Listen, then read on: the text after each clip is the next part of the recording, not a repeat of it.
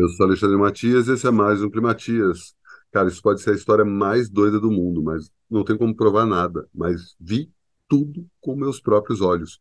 Como você é a única pessoa que conheço que pode ter contato com ele, só me resta contar essa história para você. Não tem por que contar isso com mais ninguém, porque é um mindfuck filha da puta, do qual eu não consegui me recuperar. Queria acreditar estar sofrendo de uma paranoia no limite de tudo, mas a riqueza de detalhes e a semelhança com a realidade me deixaram preocupado. E o principal, repito, é que eu vi, ninguém me contou. Bom, o fato é que eu fui passar um carnaval desse ano na casa de uma prima de um conhecido meu, no litoral do sul da Bahia. Prefiro não entrar em detalhes para não comprometer ainda mais os conhecidos nessa história. Mas o fato é que a casa da prima, na verdade, era uma casa de praia de um tio-avô dela, uma mansão espetacular, com 12 quartos, uma praia fechada, com piscina, salão de jogos, um peculiar salão estofado, que era exatamente isso, um enorme salão todo acolchoado, do teto ao chão. Brincamos que aquele cômodo era uma sala de suruba, quando na verdade tinha um óbvio fundo de verdade. Aquele salão não era estofado para crianças engatinhar ou dar seus primeiros passos com segurança. Aquilo era um enorme, é, um gigantesco quarto-cama e a enorme sauna que fazia às vezes de banheiro, com várias privadas daquelas de louça, fazendo todos cogitarem hipóteses bem nojentas, entregava tudo. Fizemos jus à provável história do lugar. Já que estávamos todos ali para far, resolvemos transformar o cômodo no quarto oficial da putaria do feriado. A maioria dos convidados eram solteiros, embora uns tivessem os casais já engatilhados, que não era o meu caso. Eu estava de olho em duas amigas da prima do meu conhecido, e já tinham me sacado, trocavam risinhos comigo entre si. E que as duas já estavam rolando um clima entre elas, se é que já não tinha rolado, e que elas já estavam dispostas a me incluir nessa história. O pessoal estabeleceu as regras para frequentar o quarto-cama. Como ele ficava no porão, ninguém podia descer sozinho. Sempre tinha que haver companhia. Foi criado também um cronograma meio tosco, uma grade, uma página de um bloco encontrado numa mesinha perto do elevador que levava para o portão, para o porão. Aquilo determinava quem podia entrar ali. Como acesso ao elevador ficava numa salinha meio secreta, que também era a sala do lavabo, achamos de bom tom combinar que ninguém poderia descer vestido para o porão. Deixávamos as roupas do lavabo antes. Todo aquele papo parecia pronunciar uma esbórnia homérica com noitadas de sexo desenfreado, mas o pessoal só era bom de papo. Durante o dia, apenas um dos dois casais já engatilhados usou a sala, deixando as noites para dois casais que se formaram durante o carnaval. No geral, as pessoas iam para os seus quartos, mas eu tinha ficado maravilhado com a ideia de um quarto dedicado à suruba e queria que aquele quarto pudesse ser o cenário para um harém particular, com todas as mulheres à minha disposição. Uma fantasia infantil, eu sei, mas ainda assim válida. E as duas meninas que estavam se engraçando comigo desde que saímos do Rio pareciam me deixar formar meu próprio harém de duas. Aquela casa era toda muito fascinante. O tal quarto-cama, na verdade, era apenas uma das excentricidades arquitetônicas, como a piscina em formato de lua, um gaveteiro de pedra no meio do jardim, uma sala de estar redonda dividida em três ambientes separados por degraus, tudo era meio brega e retrô, uma mansão da Playboy feita com modernismo caricato, que misturava cores sem graça, ocre, vinho, marrom, com tecidos aveludados e formas geométricas. Quadros horrorosos se espalhavam pela casa inteira, mostrando corpos femininos metalizados. Parecia que o dono da casa queria ser moderno na marra, embora não tivesse a menor noção do que significava aquilo. Voltando ao meu hora em particular, logo tudo deu errado. As duas brigaram. Eram amigas, já haviam se pegado e de vez em quando faziam esses joguinhos para ver quão longe iam. Dessa vez, uma tinha ficado putaça com a outra e estava me contando tudo enquanto enchia a cara. Escutei com paciência toda aquela conversa furada da amizade das duas. Era óbvio que, era mais, que elas eram mais rivais do que propriamente amigas, com a vã ilusão que eu pudesse pelo menos ficar com uma. A história se alongava, se misturava com problemas familiares a completa inaptidão dela para qualquer coisa que exigisse esforço e uma carência desmedida que fazia passar vexames inconfessáveis apenas para agradar qualquer que fosse o grupo em que tivesse inserida. E isso tudo acompanhado de uma voz bêbada que ia ficando cada vez mais lenta. Antes de me levantar do enorme sofá da sala, eu já sabia que não ia rolar nada naquela noite. No máximo uns beijos. Ela estava em cima de mim, mas não ia comer mulher bêbada, né? Não tem mais nada deprimente do que isso. Mas ela queria que eu comesse e ficou me falando para ir para o tal quarto cama. Relutei, disse que não estava, que ela mal conseguia ficar em pé, mas ela ficou, fez o quatro, dançou. A voz parecia parecer que ela tava, fazia parecer que ela estava bem. Na, bem na, a voz parecia que ela estava na lua, mas seu corpo estava funcionando bem. talvez tivesse entendido a lógica do álcool e aprendido a se manter sem a consciência como um mecanismo de defesa. Mesmo assim, eu não me sentia tranquilo com a ideia de trepar só por trepar. Nem era por falta de vontade. As histórias não, eram tão tediosas ela parecia uma pessoa tão carente que eu tinha a impressão que se eu comesse a garota, entraria para a lista de frustrações e casos mal resolvidos e ela me, me importunaria em toda oportunidade. E ela fez que fez que eu cedi. No fundo, era minha vontade de visitar o salão de novo, mesmo com menos pessoas, para que eu pudesse apenas fechar os olhos e sentir como um sultão cercado de mulheres. Tinha convicção que se ela ia desabar assim que ela chegasse no andar de baixo, mas ela nem queria saber. Conforme o combinado, pediu para tirarmos as roupas logo na porta do elevador, puxou uma caneta da gaveta da mesinha e escreveu no cronograma que ocuparíamos o salão toda a madrugada. Abiscou as seis horas que tínhamos pela frente, de uma, de uma às sete, hora que eu já havia sido avisado que ela teria que, tinha que se levantar para começar a ginástica. Sei. E lá fomos nós para o elevador de baixo, abaixo do salão, os dois pelados se pegando pesado. Eu não conseguia nem dizer o que eu não queria, porque meu corpo dizia o contrário. Ela se atracou em mim e me empurrou contra a parede, quase me derrubou e nem percebeu que o elevador parou. Apontei a porta para ela sem conseguir falar nada. Ela saiu de cima de mim, me puxando pela mão, com um enorme sorriso no rosto. O olhar estava vivo, pegando fogo. Por um instante, tive a certeza que ia passar aquela madrugada inteira metendo. Lá estava o cômodo lilás, ou fúcsia, que cor era aquela? Cheio de botões dourados, fixando um enorme chão de couro sintético que se espalhava e subia pelas paredes. Aquele corinho já estava gasto, cheio de rachaduras, com botões machucava feio quando se pisava neles. Passada a surpresa inicial com a simples concepção daquele lugar, eu começava a perce perceber os defeitos. Tudo estava gasto e envelhecido. O cheiro também era horrível, uma mistura de detergente com mofo. E quando descemos pela primeira vez, devia ter ficado em segundo plano. Foi quando eu percebi os dutos de ventilação eram minúsculos e entendi que aquele quarto era limpo com frequência.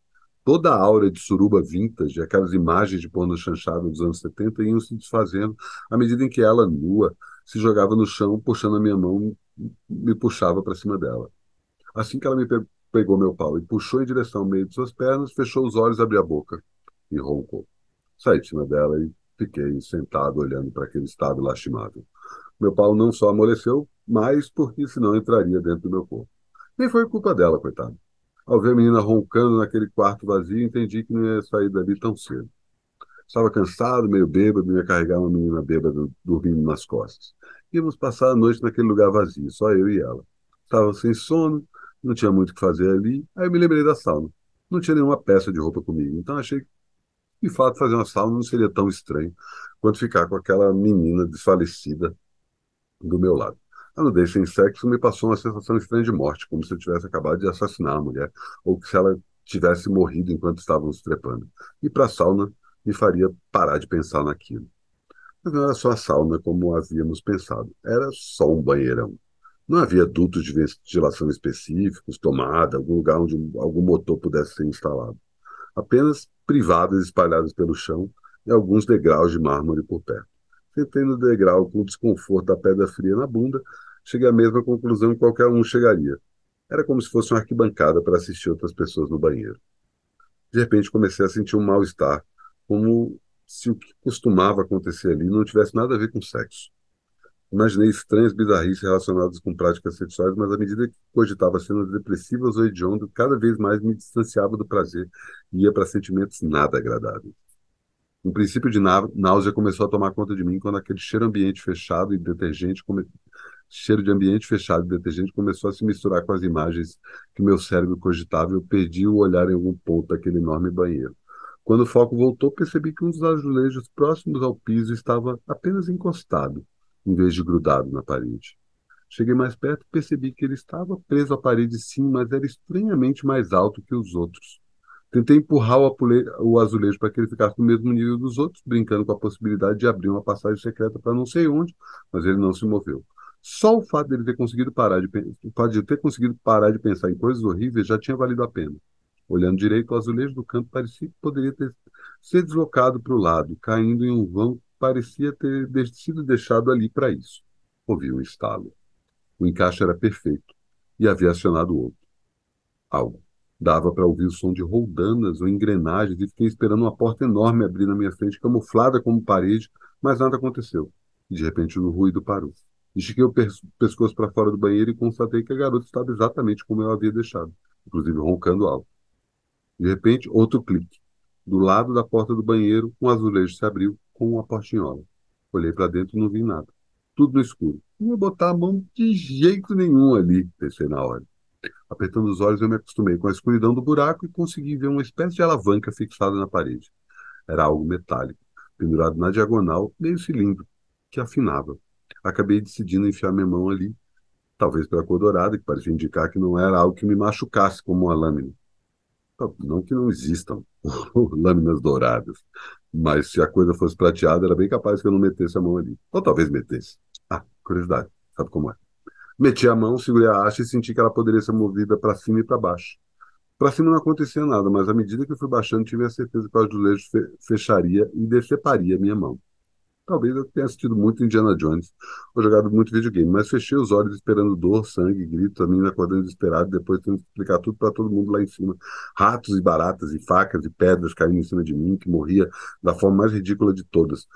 Nu, num banheiro vazio, depois de ter mexido numa portinhola secreta, por pura curiosidade, soterrado por bichos nojentos e destroços ou pendurado num gancho por causa de uma armadilha escondida. Todas aquelas imagens passaram na minha cabeça enquanto os olhos fechados tentavam evitar uma dor que seria inevitável, só escorrendo pela têmpora, o mundo prestes a acabar e outro clique. Por instinto, empurrei a haste para frente. Já sabia que não era uma haste, era uma maçaneta, e sabia que estava abrindo uma porta. Então era verdade. Era uma passagem secreta. A imaginação cogitava, começava a cogitar túneis escondidos que talvez levassem para São Tomé das Letras, dos Lençóis Paulistas ou para Machu Picchu, lembrando todas as vezes que a Lester Crowley aparecia na Ásia, desaparecia na Ásia para depois reaparecer na Europa. Túneis secretos guardados por milênios que conduziriam Deus sabe para onde. Talvez apenas para casa do vizinho. Talvez para uma câmera ainda mais secreta que o quarto-sala. Talvez para todos os casarões que ficavam naquela abastada parte do litoral baiano. A cabeça viajava para outras dimensões quando a luz do banheiro invadiu meu o cômodo que aquela porta escondia. A nuvem de poeira tomou conta do lugar. Havia estantes nas paredes, lotadas de caixas, cada uma delas com a numeração, e logo compreendi estar relacionadas a meses e anos. Algumas tinham sobrenomes e números específicos. Ao inclinar a, carreira, a cabeça para dentro do quarto, secretamente temendo por uma guilhotina que pudesse me decapitar se não digitasse uma senha ou mexesse numa sequência de pedais que não estava vendo, Deixei a visão e até onde alcançava e entendi que aquilo não era um quarto, mas um corredor.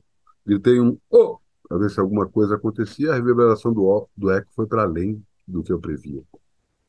Entrei, ainda tateando no escuro, para tentar entender as proporções do cômodo, pisando com cuidado, com medo de fundos falsos ou madeiras apodrecidas no piso. Aquele lugar parecia mais usado do que o quarto-cama ou que o banheiro que não era salvo. Acendi a luz e percebi como percebi em seguida, as luzes. Luzes, lâmpadas penduradas no teto logo revelavam que eram vários corredores. Por entre caixas de papelão era possível ver outras estantes que formavam o corredor inicial. Aquele cômodo escondido era, na verdade, uma biblioteca, ou melhor, um arquivo. Caixas e caixas de papelão com sobrenomes conhecidos e anônimos, iniciais seguidos de anos e nomes de cidades, também seguidos de, de anos. Quase todos os sobrenomes lembravam nomes de rua, que lembravam outros nomes de rua, e à medida que fui caminhando pelos corredores, fui percebendo que aquele arquivo não era para ser visto por qualquer um.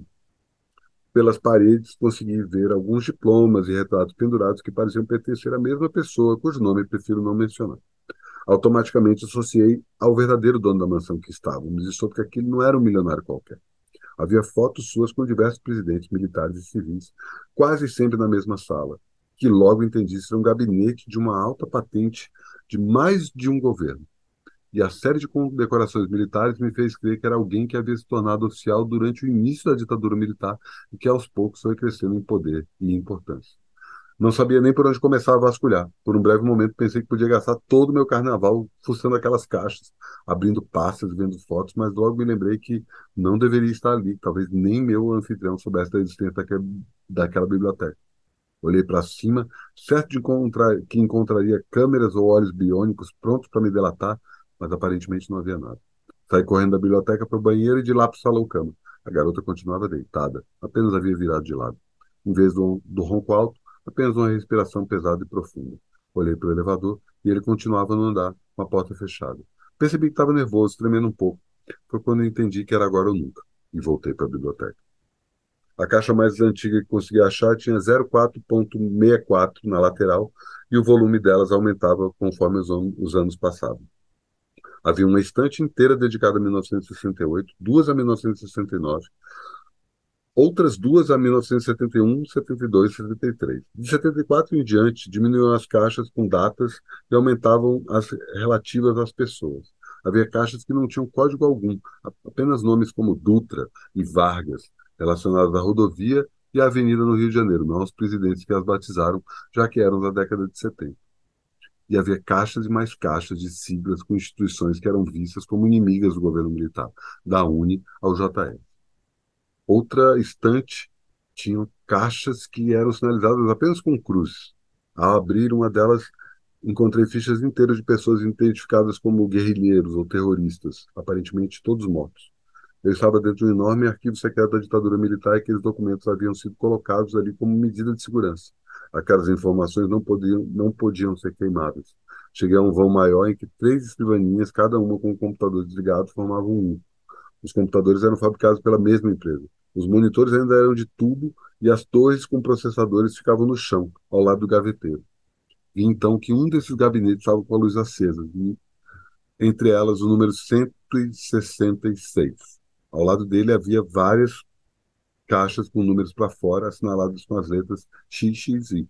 Alguém estava fazendo algo no computador quando teve que desligar tudo e sair correndo. Qual não foi a minha surpresa quando a tela ligou logo que cutuquei o mouse? Havia senha, não havia senha, trava, nada. Apareceu um texto escrito em branco num fundo preto, que era um processador de texto da Idade das Cavernas.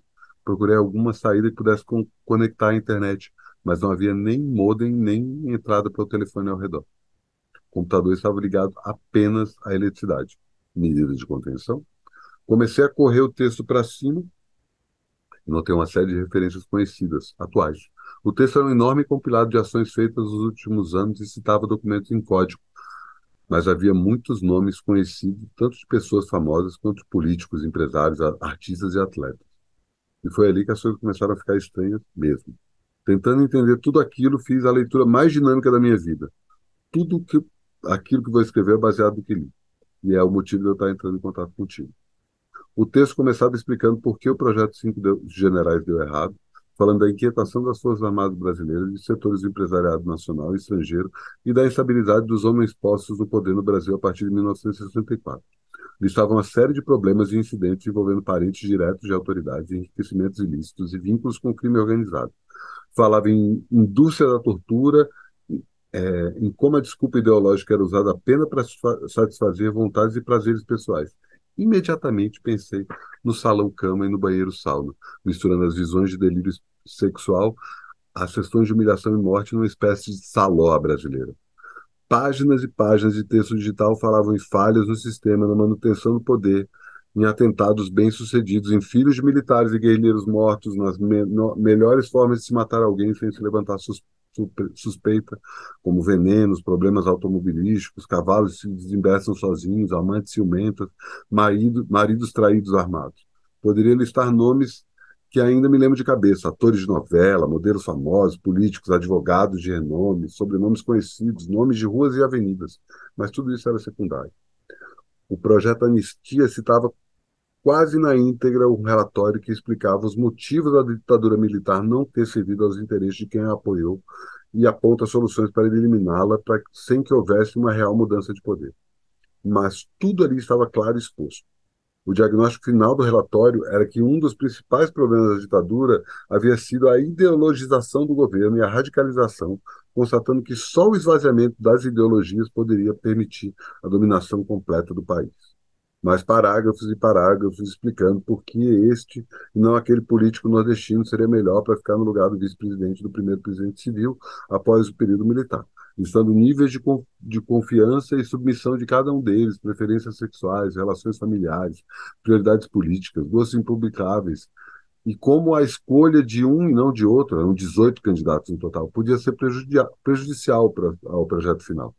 Quatro parágrafos explicavam como aconteceria, aconteceria a sucessão, e é ridículo e risível como toda conspiração aconteceu em nossa frente. A criação de um evento jovem popular transmitido pela televisão serviria como forma de desviar a nova opinião pública daqueles acontecimentos políticos dignos de programas humorísticos, de tão caricatos. Mais de um humorista, inclusive, está listado entre os conspiradores. Em paralelo aos acontecimentos da década de 1980, que culminaram com as primeiras eleições diretas desde o golpe de 1964, ao desenvolvimento do projeto Sem Gosto, em que duas facções de intelectuais da Universidade Pública Brasileira são listadas para radicalizar as tendências de direita e esquerda, promovendo, pro, provocando, uma provocando a dissidência do maior partido político do país e outra ajudando a fundação de um partido com maior número de filiados. Aqueles dois novos partidos regeriam os rumos do país na virada do milênio e ajudariam no plano final de banir ideologia, as ideologias da política brasileira, transformando esquerda e direita numa mesma ralé ao polarizar as discussões sobre as duas novas forças à medida em que o século entrava. E aí vinha um material que parecia estar sendo digitado a partir daquelas caixas próximas ao computador, que arquitetava o surgimento de lideranças radicais, principalmente na criação de novas tecnologias. Há menções de grupos criados é, com siglas que possam fazer referência às outras siglas mais conhecidas, como já havia acontecido nos anos 70 com a criação da MPB a partir do, da sigla MDB. Citações nominais de atores, comediantes, jornalistas que haviam sido cooptados para radicalizar opiniões a partir de um determinado período. O papel dos integrantes de, das bandas, que eram jovens nos anos 80 e que conseguiriam convencer seus contemporâneos. Falava-se na criação de institutos, seminários, debates e fóruns que determinariam quem seriam os novos líderes de um, das duas vertentes. E até a utilização de certas gírias e terminologias, além dos planos de assassinato de pelo menos cinco pessoas que poderiam fugir das rédeas caso crescessem demais, três delas já morreram, era descrita minuciosamente naquele documento. O texto no computador terminava com o início da listagem de novos líderes da esquerda e fazia menção ao projeto Duas Letras, nome que estampava uma das caixas e que tinha a sigla XXI na lateral. Abri e comecei a folhear uma série de pastas diferentes. Uma delas falava da criação de personas jovens para que o público pudesse identificar e listava vários personagens de novela das sete, a ascensão de Fausto Silva, de repórter é, de esporte apresentador da Globo, a trajetória semelhante da Xuxa a partir da manchete, a história dos bastidores da Rádio Fluminense, o fato do jornal o Globo ter uma coluna chamada Rio Fanzine, a facilitação do acesso de fitas cassete e o Walkman vindo do Paraguai, a criação do programa TV Pirata, a escolha de seu, elemento, de seu elenco a partir de arquétipos de tarô e de armação limitada ligada à astrologia. Mencionava a minissérie Anos Rebeldes, o impacto de filmes de John Hughes a uma geração, a criação de imagens públicas de Herbert Viana, Renato Russo e Cazuza, a motivação atrás do sucesso da Axé Music, a explicação para a vinda do Iron Maiden no primeiro Rock in Rio, dossiês inteiros sobre Vamp, Top Model, Malhação, a chegada da MTV no Brasil, a criação e posterior descarte, usando esses termos mesmo, dos Mamonas Assassinos. Páginas e mais páginas mostrando histórias escabrosas e impensáveis de como a opinião pública brasileira é manipulada da forma mais grotesca.